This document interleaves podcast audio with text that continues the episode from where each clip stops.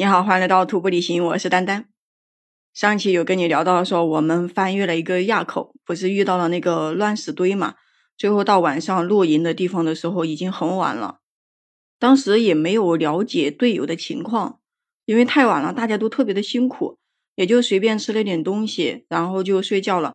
但是等到我们第二天起床的时候，那个天气还不是特别的好，还是就感觉。嗯，会下雨的那种状况。本来预计是说，嗯，当天也要翻越一个垭口，就是一个克拔垭口，海拔是五千二百米。但是，一想到就是说我们早上起床也起得很晚，把东西一收一下，就差不多已经到九点多了。而且我们那个领队，嗯，她是一个女孩子嘛，她也喜欢赖床。那在走这个雪山的时候，她也觉得就属于那种。比较懒散的，觉得就无所谓，嗯，有时候就翻不过去，就分两天翻呗。那我们就说随便吧。但是这个时候，我有一个队友，就是经常跟我一起玩的，呃，有一个男孩，他就要下撤了。他是因为那个早上起来的时候，他说他的裤子就冲锋裤全破了，就是从那个裤裆的地方 往脚的两边全就那样破下去了，没有办法走路。而且他只带了一条冲锋裤，我就问他，我说：“哎，你冲锋裤怎么破了呀？怎么会成这个样子了呀？”因为就是说我们在走的过程中，如果你没有冲锋裤是很麻烦的，遇到下雪啊或者是下雨啊，那不就冷死了吗？所以他就说他没有办法再继续走了，他要下撤。我就问他：“你那裤子怎么会破成这个样子？”然后他就说：“昨天晚上你们走在后面，不知道。”我们走在前面的时候，走到那个大石头，就是横跨的时候，他说跨度太长，他说一下子没跨出去，他说呃把那个裤子 给跨的，就是呃直接就撕破了，而且他说他摔到那个沟里面摔了两三次，在那个大石头的地方也摔了一两次，他说摔到沟的地方，我就大概能猜到应该是就是有杜鹃林的地方，那你说随便被那树枝挂一下。啊，再加上他们男的力气又大，是吧？这个裤子被整破了也是很正常的。而且本身他的冲锋裤，我了解他，他的冲锋裤已经 穿了，呃，是两年多了吧。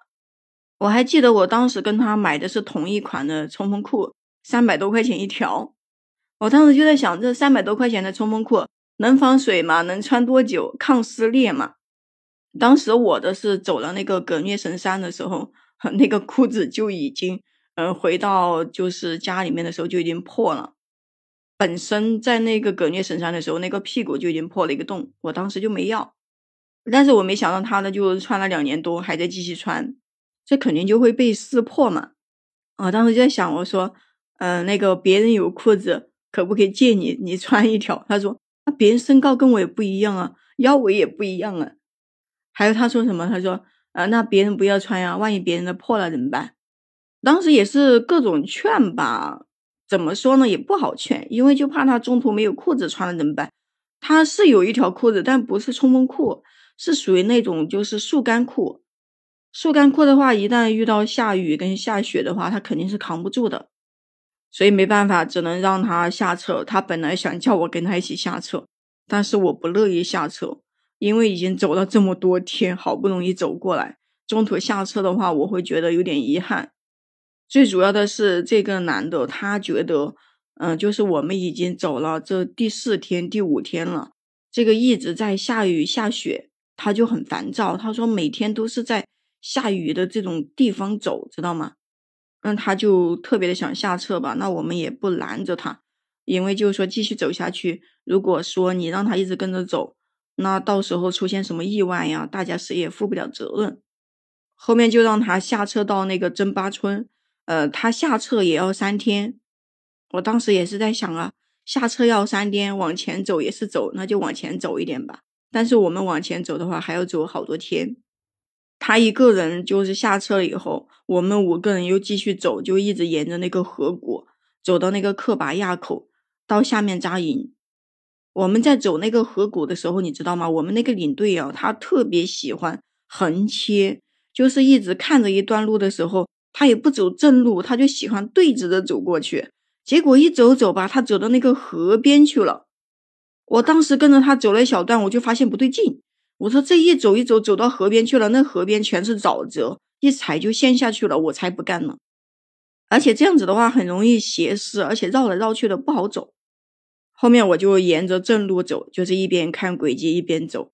然后有一个男孩子跟一个女孩子就跟着我走，那有一个男孩子呢就跟着我们领队走，我们领队是个女的嘛，那另外一个男的他就跟着他走，他说，呃，最起码要让他有个伴，万一走到哪里去了走不过来了怎么办？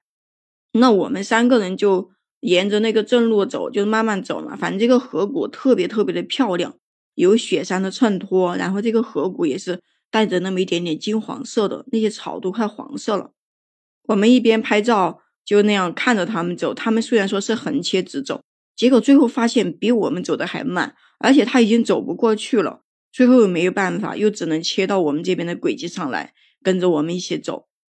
我们就这样等他们切过来，都等了好久，就一直慢慢慢慢的晃。走这个河谷的时候，就是呃，一直就是拔高，开始慢慢慢慢的往上爬，然后就是不停的有沼泽，所以你就一直要绕。如果说你再不跟着这个。轨迹走的话，你就会有时候绕不过去，你又得倒退回来，又继续走，特别特别的痛苦。在中途的时候，有遇到一个湖，叫做喇嘛念。开始的时候说这个湖很漂亮，是碧绿色的，呃，就是说很好看。呃，就我们路过那里的时候，特意从那里走，说要去看一下那个湖。妈呀！结果走到那个湖的时候，湖确实很漂亮，碧绿碧绿的那种深潭。但是你知道吗？那个当地人很多人把那个布条，蓝色的呀、白色的呀，还有那什么红色的布条往那个湖里面一扔，他们可能是为了祈福吧，也不知道是意味着什么。但是当时看到那个布条在里面，从那里跨过那个湖的时候，真的是吓得感觉有点瑟瑟发抖的那种，就是有点鸡皮疙瘩都快起来了。因为就是看到一些当地人，他们作为一些祈福用的东西啊，或者一些什么东西。往那里一看的话，就觉得这个湖是不是有某种神圣的东西在里面？反正就是让人无限的遐想。我当时过那里的时候，还好是我有两个队友一起，但是我们也过得很快，三个人都很害怕，就赶紧跑。后面我们领队到了以后，你们三个人跑什么呀？我们说那个湖看起来有点恐怖。他说这是人家用来祈福用的湖，说不定这个湖里面。他就很神圣啊，能保佑干嘛干嘛的呀？你们应该拜一拜，应该尊敬他。他说应该对着人家有一颗敬畏之心。被他那么一说以后，我们突然间，哎，对哦，是不是应该回去拜一拜呀？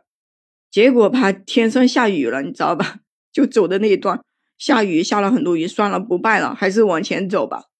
因为今天也翻不上那个垭口去。嗯，说好要离那个垭口下面点近一点去露营，一直走到下午六点的时候，到了扎营的地方都还在一直下雨，而且整个行程又不好拍照，我们就一边冒着这个雨，一边在搭帐篷，就赶紧把那个外帐给先打上，然后再打里面的内帐，再把东西扔进去。这个时候我跟你说，很多东西都已经有点带湿哒哒的了，感觉就特别的不舒服。钻进帐篷里面去，就再也不想出来了，因为出来以后就面临着你要被雨淋嘛。然后我就吃了一包干的方便面，又继续第二个晚上吃干的方便面，就是随便他们烧了那个水，我叫他们倒了一点点热水给我。可能是因为小时候经常偷偷吃方便面，然后家长不让吃吧，对这种干的这种方便面总有一种童年的回忆在里面。所以突然之间这么干着吃，感觉还挺好吃的。把那个调料包往里面那么一放，呃，然后的话稍微摇一下，我还好，就整个行程都能够吃点干的方便面呀，或者其他的小零食啊，都能吃一点。但是我们那个队长，我跟你说，那个夏末可辛苦了，他已经就是从开始到现在就第五天的时间了，他都没怎么吃东西，一吃东西就吐。所以都不知道他到底能走多久。我也觉得他的意志力挺顽强的，就是吃什么都吐，一连几天他居然还能继续走得下去。但是我觉得这样子的话就特别的危险，你都不知道什么时候这个身体就出现了一个状况。我也曾经劝过他，你要不就跟着那个那个队友下撤。当时的时候，但他不下撤，就一直很坚强的那种，觉得自己一定能够走完。那我们也没有办法，人家有人家的坚持，有人家的选择，也没去多说什么。所以下次的话也是，呃，就是说，如果大家真的去雪山的时候胃口不是很好，一定要各种东西都带一点，就带自己平时喜欢吃的东西。可能有一样东西你吃不下，但是你可以吃别的。如果带的东西比较少，或者说种类比较单一，那这个时候就挺麻烦的。那行，这一期呢也就先跟你聊到这里。关注丹丹，订阅我的专辑啊！如果说你也喜欢户外、喜欢雪山的话，可以加入丹丹的听友粉丝群，就是丹丹的拼音加上八七二幺零。我们下期再见。